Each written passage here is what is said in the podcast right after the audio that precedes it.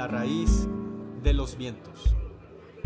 El foráneo, esta segunda ocasión, no pudo ocultar una sonrisa y sacó la botella de agua por si se necesitaba. El joven pasó saliva y se secó unas lágrimas y charrasqueó la garganta varias veces hasta que se arrancó algunas palabras. Mardichinovia la apodan así porque en este pueblo se forjan los metales.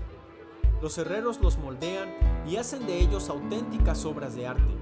Manejan el metal como si fuera mantequilla. Se dice que las engendran desde el mismo fuego. Hizo una pausa como si hubiera olvidado una frase de memoria. Eso lo hacen en cualquier parte, creo yo, interrumpió el foráneo. Sí, tienes razón, añadió el joven algo molesto al igualar a Mardichinovia con otras partes, así que puso los argumentos más fuertes enseguida. Lo que nadie puede negar es que de aquí son las ideas que revolucionaron la forja de los metales. En este pueblo nació la armadura conocida como la coraza de Mardí, la tan demandada escamas de serpiente, y ni se diga de la espada de flamas de fuego azul o la lengua de sardela que lleva la dinastía real de Wellout Coster. Impresionante, respondió el forastero, con la voz un poco más clara. ¿Y tú sabes algo sobre la forja?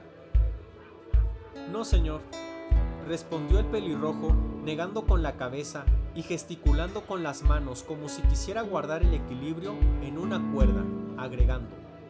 Esos conocimientos son sagrados, se pasan de generación en generación, nada por escrito, sino de boca en boca, práctica en práctica.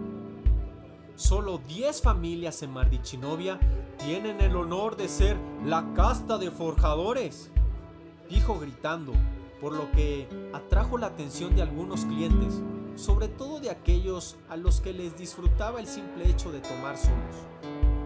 Para gusto del chico, fueron pocos los que voltearon, pues se quería dar importancia. Estaba hablando con un desconocido y tratando de beber del mejor ron de la zona. Lo que no sabía es que hablaba delante de hijos de forjadores de metales, que odiaban su propio linaje y que ahogaban sus penas en el licor. El chico, al sentir miradas amenazadoras, le bajó a su tono, porque reconoció a uno de ellos que le miraba con desprecio. Se hizo un breve silencio hasta que el extraño formuló una pregunta en base a lo que le había dicho. A ver, pero ¿cómo puede pasar la información por generaciones si van a la guerra? Ah, no, señor, hay reglas en este asunto.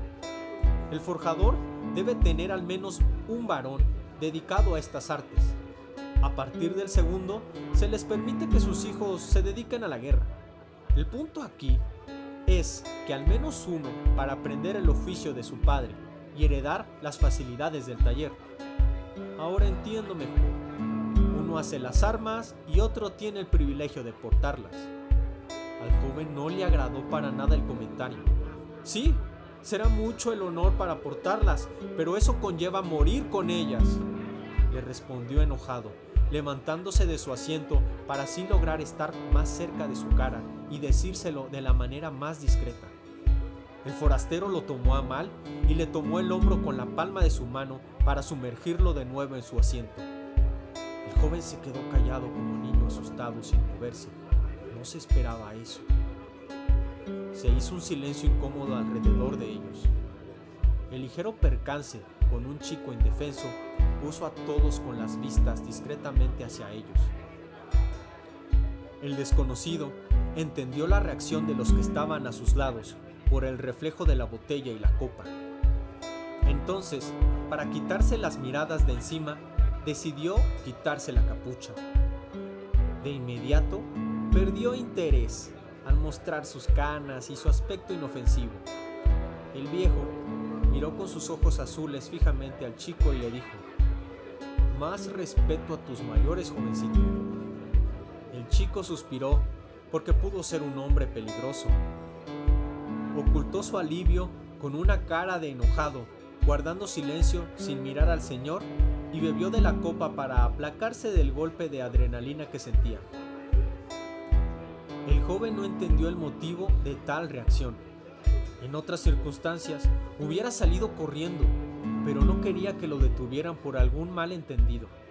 Al parecer, tenía algún familiar muerto en la guerra o algún problema con los forjadores de armaduras.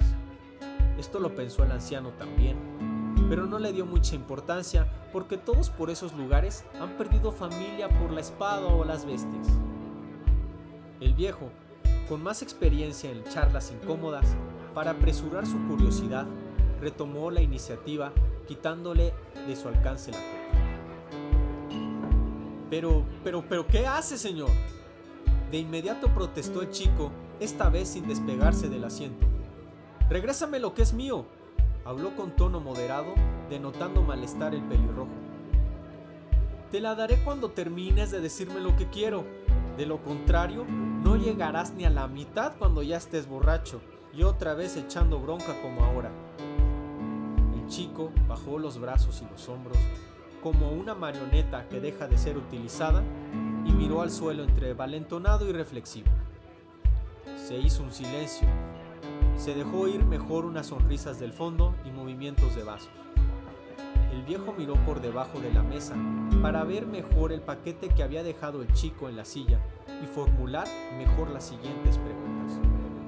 No vio nada relevante, así que le preguntó sencillamente, ¿Y ahora a qué te dedicas?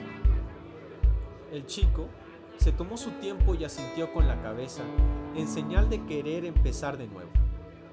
Le ayudo a mi padre.